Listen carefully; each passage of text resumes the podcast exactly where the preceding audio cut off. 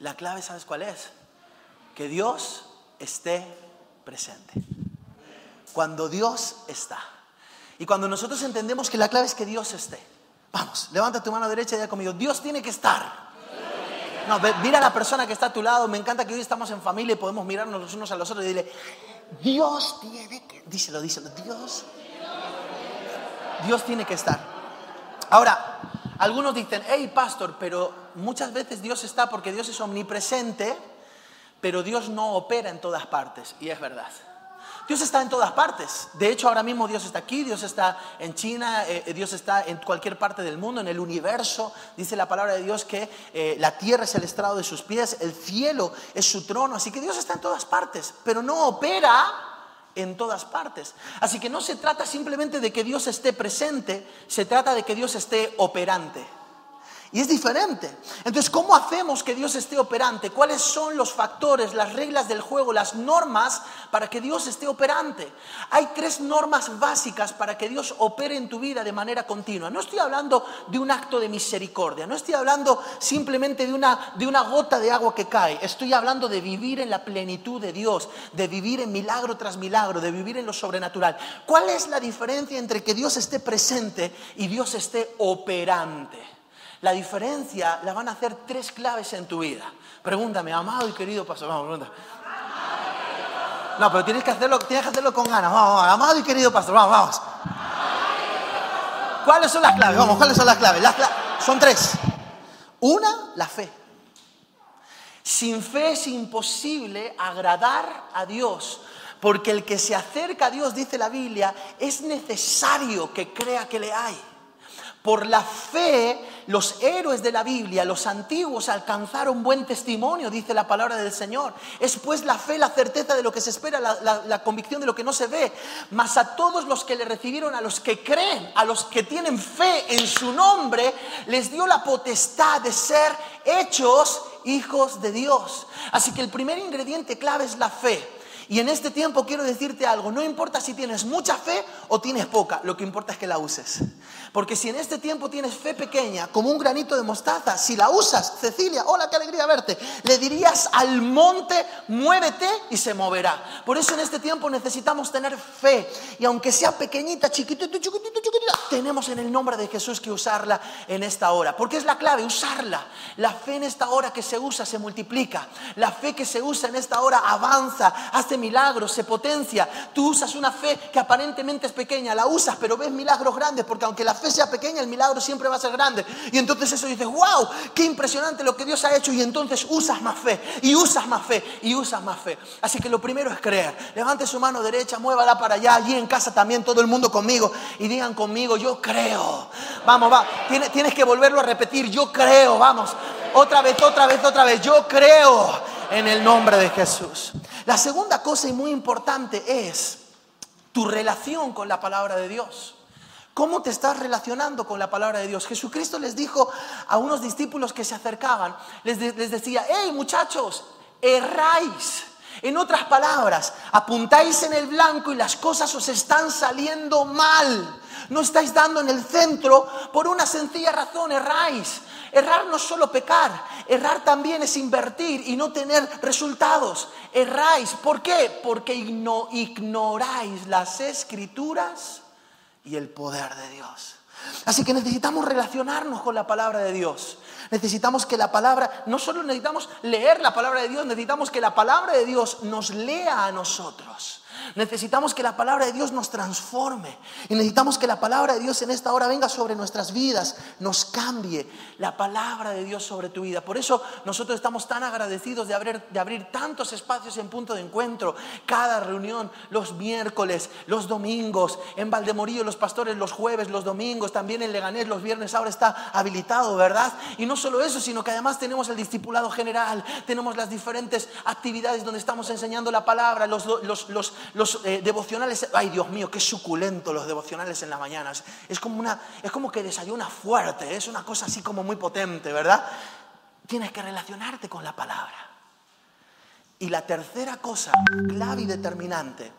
Así que levanta tu mano y diga conmigo, yo creo. yo creo. Di conmigo, yo amo la palabra. Y di conmigo, di conmigo, número tres.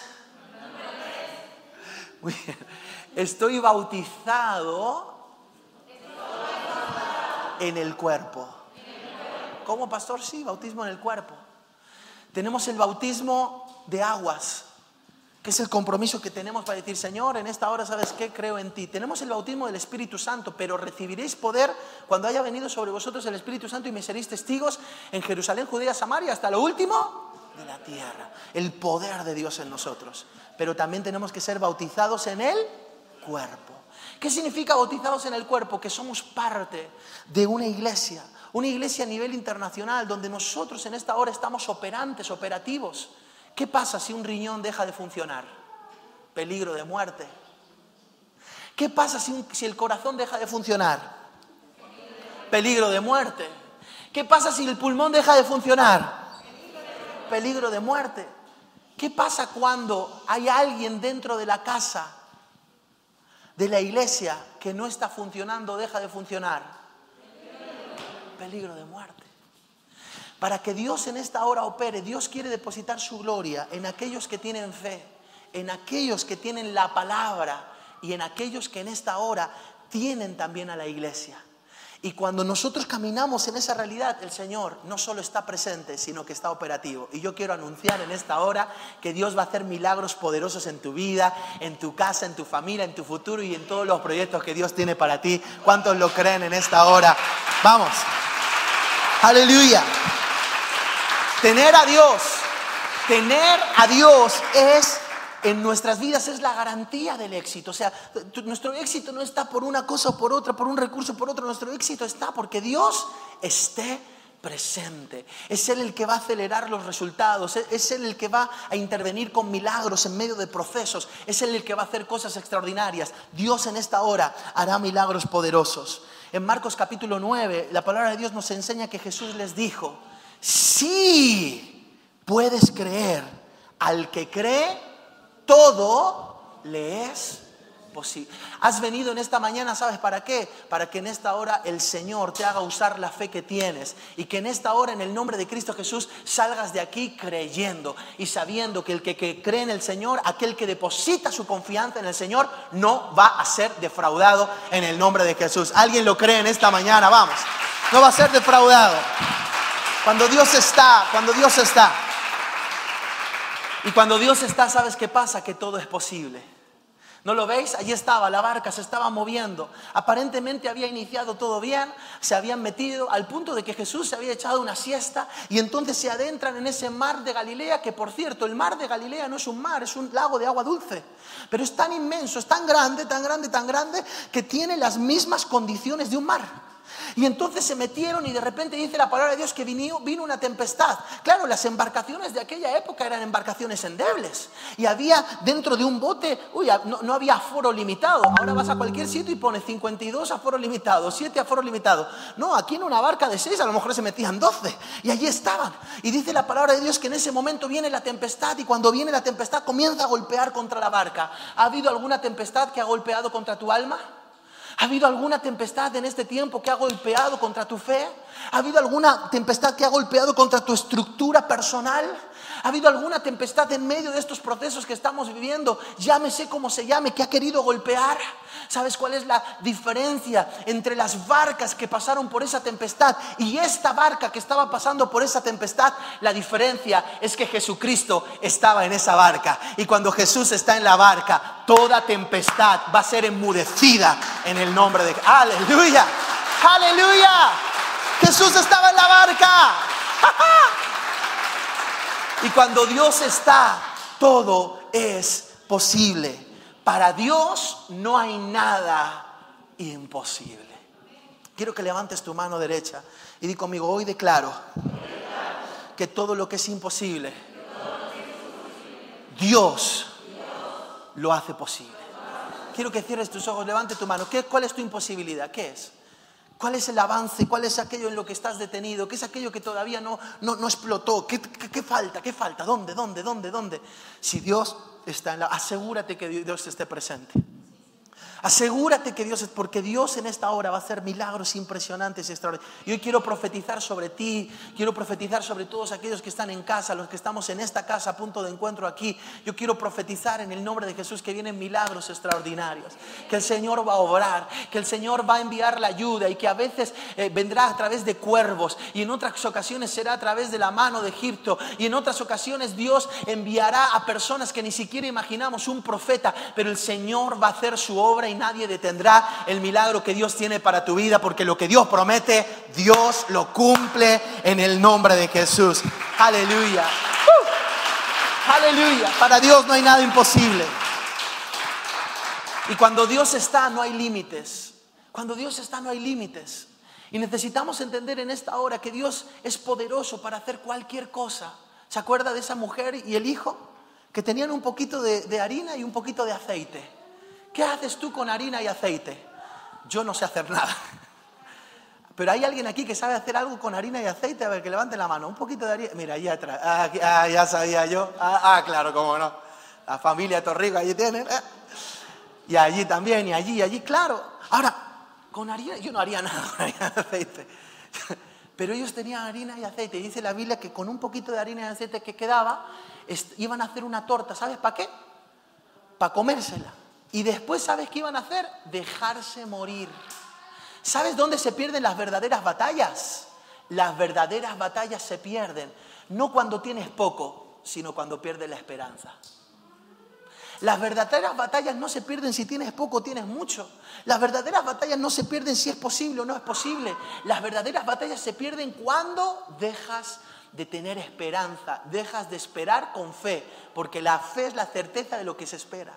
Y entonces ellos habían dejado de esperar. Y dice la Biblia que habían dejado de tener fe. Y dice la palabra de Dios que en ese momento hicieron algo. Se dejaron morir.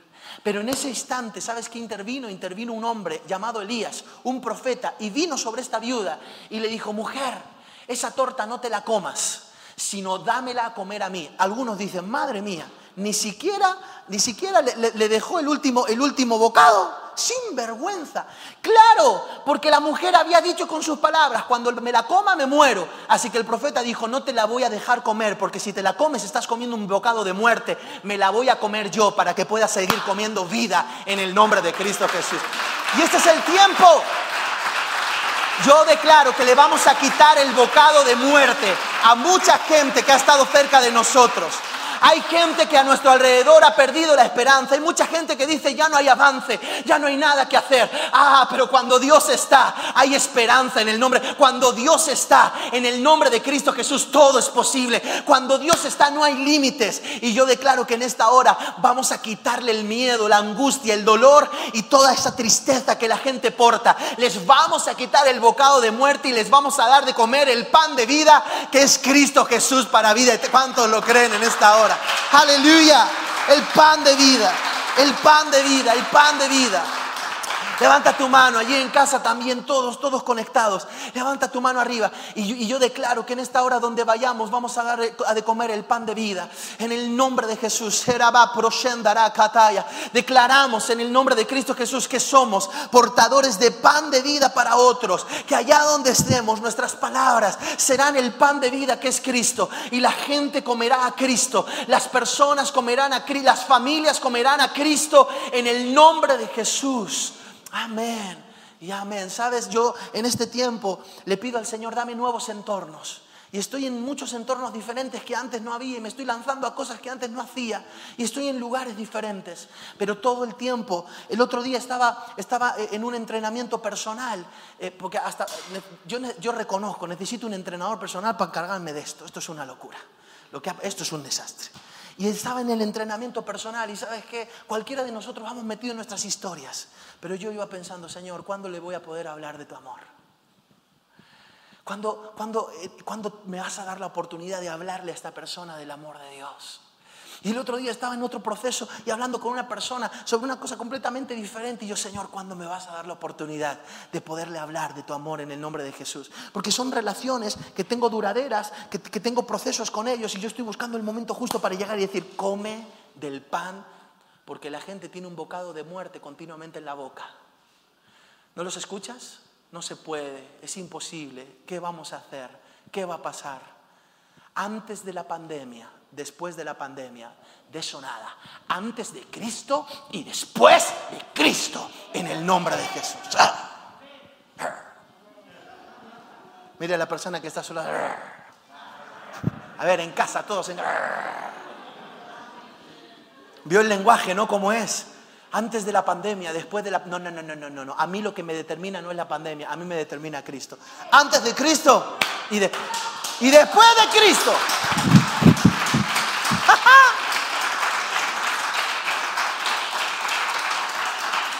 No hay límites. ¿Lo ves allí a Moisés? Todo el pueblo de Israel juntos. Y entonces dice la Biblia que encontraron un gran límite, un mar.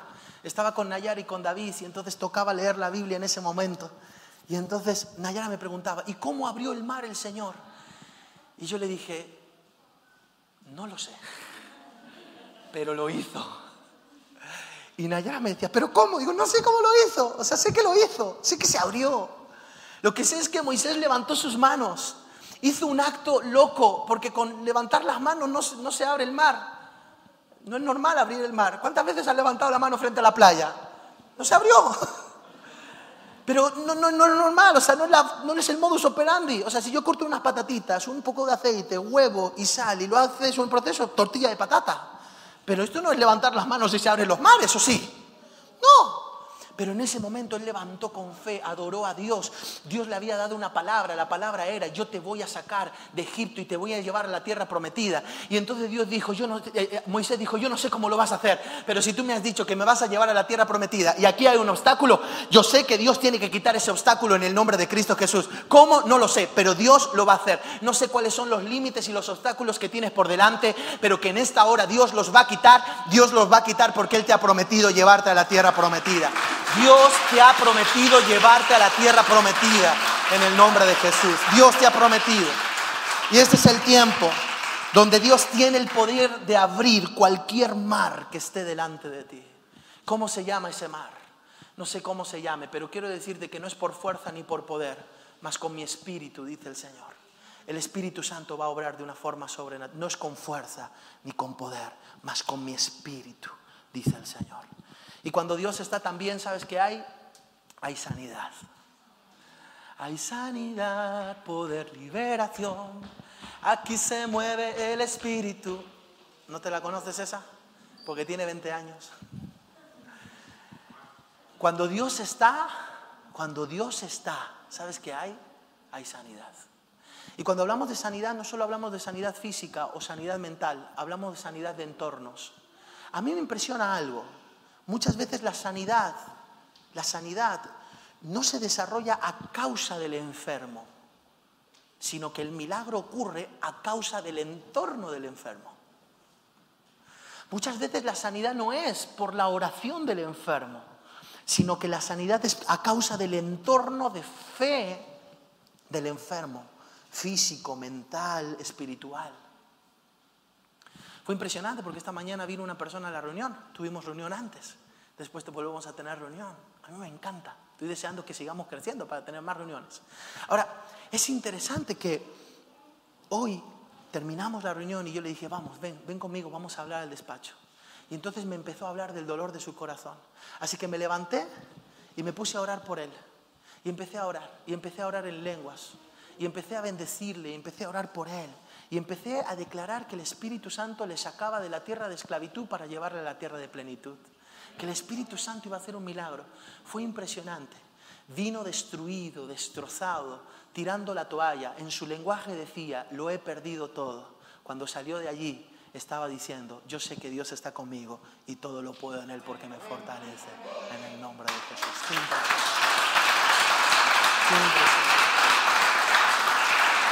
Jesús Jesús escuchó que había un, empleado enfermo, un, sirviente, un criado enfermo. Pero no fue el criado, no le vio, ni siquiera pudo hablar con él, no fue su oración. fue la intercesión del centurión romano la que hizo que Jesús enviase la palabra.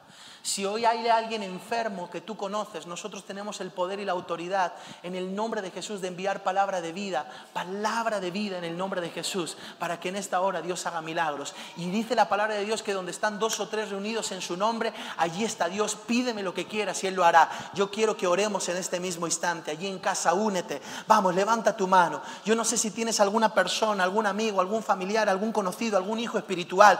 No sé si tienes alguna persona que está enferma en algún área. Padre, en el nombre de Jesús hoy, dice tu palabra que por tus llagas fuimos curados.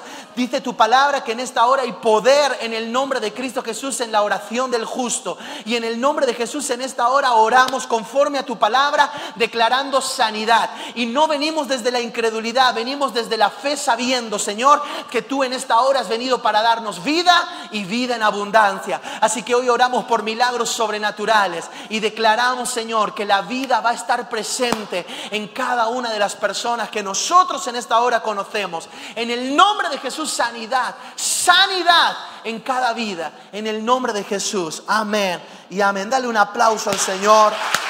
Creemos. Por sus llagas fuimos curados. Por sus llagas fuimos curados. Yo te voy a decir algo. He orado por personas que no fueron sanadas. Y he orado por personas que sí lo fueron. He orado por personas que se fueron. Y he orado por personas que siguen con nosotros en el día de hoy. Hemos visto milagros extraordinarios y otros que no nos vieron. Ahora, te voy a decir algo. Yo podría tener la actitud de decir, bueno, entonces, ¿para qué seguimos orando? Nuestra misión es ser portadores de vida. Nuestra misión es hablar fe. Nuestra misión en esta hora, en el nombre de Cristo Jesús, es entender que Cristo siempre venció la muerte en el nombre de Cristo Jesús. Y en esta hora no nos vamos a cansar y seguiremos creyendo desde lo más profundo de nuestro corazón que Dios hace milagros. Aleluya. Dios hace milagros. Esa es nuestra misión. Cuando Dios está, hay propósito. ¿Sabes qué? A veces estamos con personas y dentro de las conversaciones, no sé si te ha pasado, ¿eh? No, yo no creo que pueda cambiar. Es muy complicado. El árbol que nace torcido, muere torcido. ¿Vio esas conversaciones? Incluso a veces hay culturas, ¿eh? culturas que son muy fuertes. Uy, a mí me han hablado, por ejemplo, los gitanos. Los gitanos tienen una cultura. ¿Hay aquí algún gitano?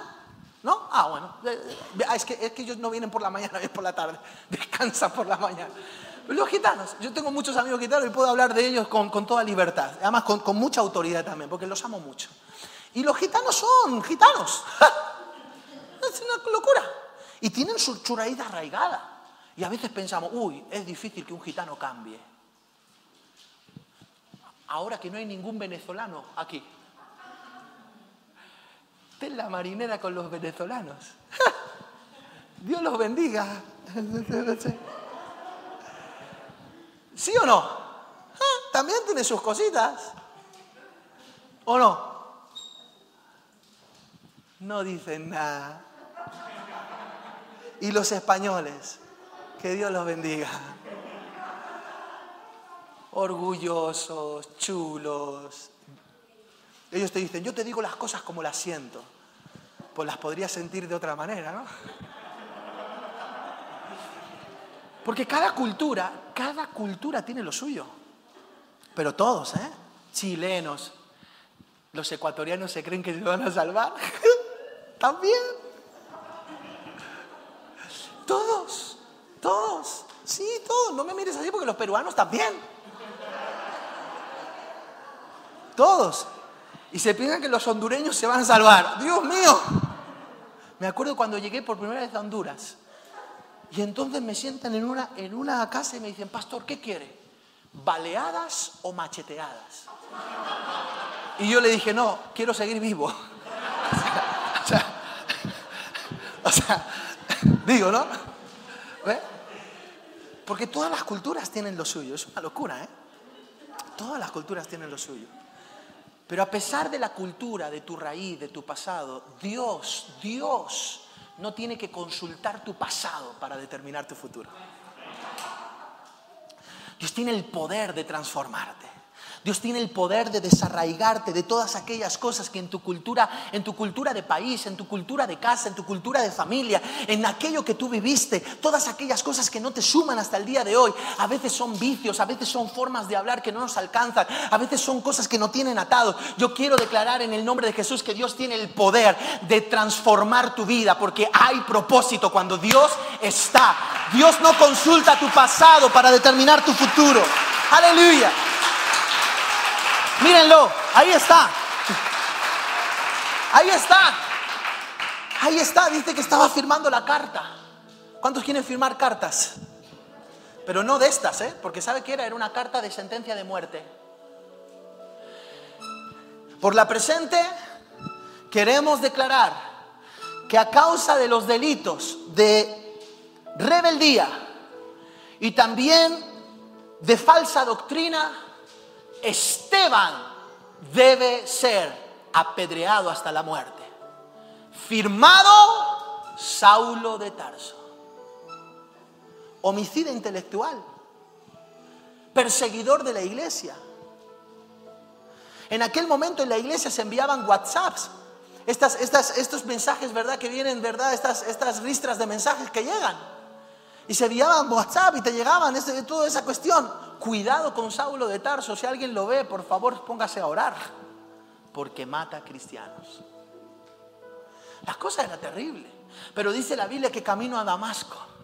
En ese momento Dios no solo estuvo presente, sino que estuvo operante. Y tú dices, pero, pero allí Pablo no tenía ni fe, no tenía ni palabra y no tenía iglesia. Sí, pero había otros que tenían fe, palabra e iglesia, que estaban orando por él. Y Dios estaba operante. Y en este tiempo, ¿sabes qué pasó? Que el apóstol Pablo, pum, cayó al suelo, recibió la gloria de Dios y pasó de ser un asesino, un homicida intelectual, a ser un apóstol. Porque Dios tiene la capacidad de transformar.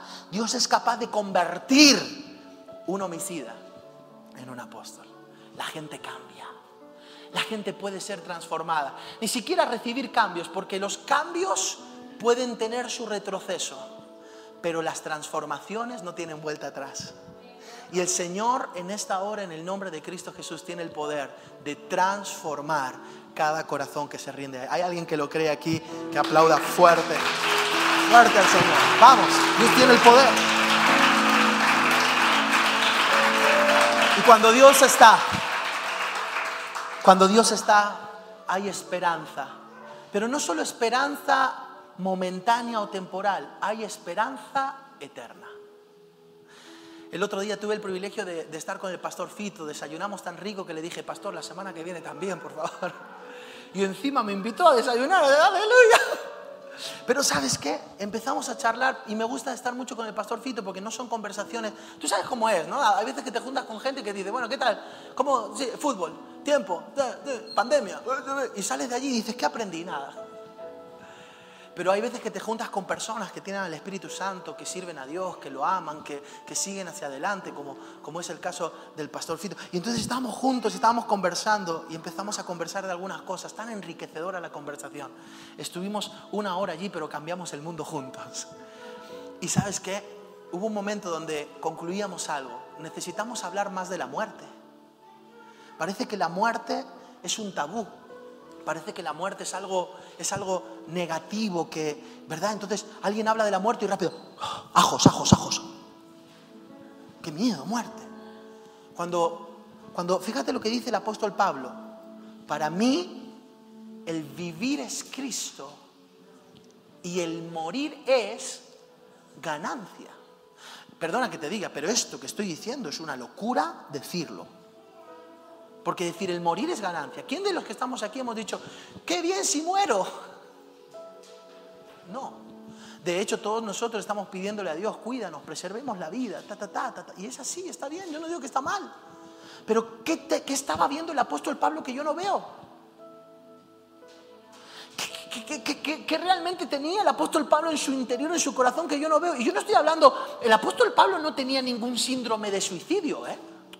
No estoy diciendo me quiero morir porque quiero acabar con mi vida. No, no, no, no, no. Él decía, Señor, yo sé que tú me estás reteniendo en esta tierra porque hay un propósito que yo tengo que cumplir. Y sé que el día que cumpla el propósito, no importa si tengo 30, 40, 50 o 200 años, estaré contigo en el nombre de Jesús. Porque el apóstol Pablo no está viendo un final, está viendo un to be continued, está observando que es una nueva etapa, está viendo que es un cambio de lugar, está viendo que hay más, que su esperanza no se termina en esta tierra. La esperanza de un hijo de Dios tiene que ver también con el cielo. Y yo tengo una buena noticia, el que tiene al hijo tiene la vida eterna. Aleluya. ¡Uh! El que tiene al hijo tiene la vida eterna. De hecho, el amor de Dios es tan grande que nos regaló la vida eterna. Y es con esa confianza que paseamos. Y es con esa confianza que caminamos. Que el que tiene al Hijo tiene la vida. Y que no estaré un día más en esta tierra que tenga que estar. Pero tampoco estaré un día menos en esta tierra que tenga que estar. Porque estaré en esta tierra lo que Dios ha dicho que tenga que estar. ¿Para qué? Para cumplir propósito en el nombre de Cristo Jesús. Y si todavía no he cumplido propósito y viene una serpiente como el apóstol Pablo y me pica, yo sé que ese veneno no me puede afectar. Y si naufrago en un barco, a pesar de que en esta hora ese barco esté determinado y destinado a la muerte, yo no moriré y Dios me concederá a todos los que están conmigo en el barco porque no he cumplido propósito. Y en esta hora, en el nombre de Cristo Jesús, tengo la confianza, la fe y la certeza de que soy inmortal hasta cumplir mi propósito. Y cuando tú caminas en esa realidad, ¿sabes qué? Que, te das cuenta que no eres de esta tierra. Tú eres de otra tierra. Tú eres del reino de los cielos. Porque ya no eres preso del temor, ni de la angustia, ni del dolor. Ahora sabes que le perteneces a Él. Y esto no de vosotros, pues es un don de Dios. No por obras de justicia para que nadie se gloríe. Esto es por gracia. Porque por gracia sois salvos. Y este es el tiempo, ¿sabes qué? De abandonarte en la presencia del Señor. Este es el tiempo de, de, de ¿sabes qué? De, de relajarte, relax. Blandiblue. Ponte de pie ahí donde estás. Dios mío, yo ya me fui, ¿eh? Yo, yo ya, yo ya estaba pensando, yo, yo, yo digo, yo sigo, ¿eh? Porque está, es que está la cosa tan bonita que yo... Pero vienen los otros. Vienen los otros. Dime que no parece título de serie eso, ¿no? Vienen los otros. De miedo. De miedo, serie de miedo. Yo me los imaginaba de extraterrestres. Ahora, ¿dónde estás? Asegúrate de algo. No importa dónde estás, pero que Dios esté contigo. Porque Dios, si está contigo, no solo presente, ¿eh? que esté operante. Operante. Y para estar operante necesitamos fe, palabra e iglesia. Fe, palabra e iglesia. Fe, palabra e iglesia. Fue tan, tan poderoso lo que viví esta mañana con esta persona que le ministré. Fue tan poderoso lo que viví que una vez más entendí el poder de la iglesia. Y a veces, ¿sabes qué pasa? El diablo lo que va a hacer es querer sacarnos de la iglesia. Y nosotros encima le damos argumentos. Es verdad. No está la cosa como para estar allí. y tenemos que romper con todo eso en el nombre de Jesús. Porque ¿sabes qué? Es el tiempo donde nosotros tenemos que entender que fe, palabra e iglesia hacen que Dios esté operante. Operante. En el poder del acuerdo. Donde están dos o tres reunidos en su nombre. Dios no bendijo a Adán. Dios tuvo que bendecir a Adán y a Eva. Conexiones divinas, asignaciones divinas. Como dijo el apóstol Pablo, mi hijo onésimo. Todos nosotros necesitamos responder a unos padres espirituales. Todos nosotros necesitamos responder a líderes. Todos nosotros necesitamos responder a esa cobertura gloriosa que la iglesia nos da en el nombre de Jesús. Cierra tus ojos, vamos a orar, Padre. Allí en casa también vamos a orar juntos, Padre. En esta hora oro, declarando que milagros extraordinarios se van a manifestar y que tú, Señor, vas a obrar de una forma sobrenatural.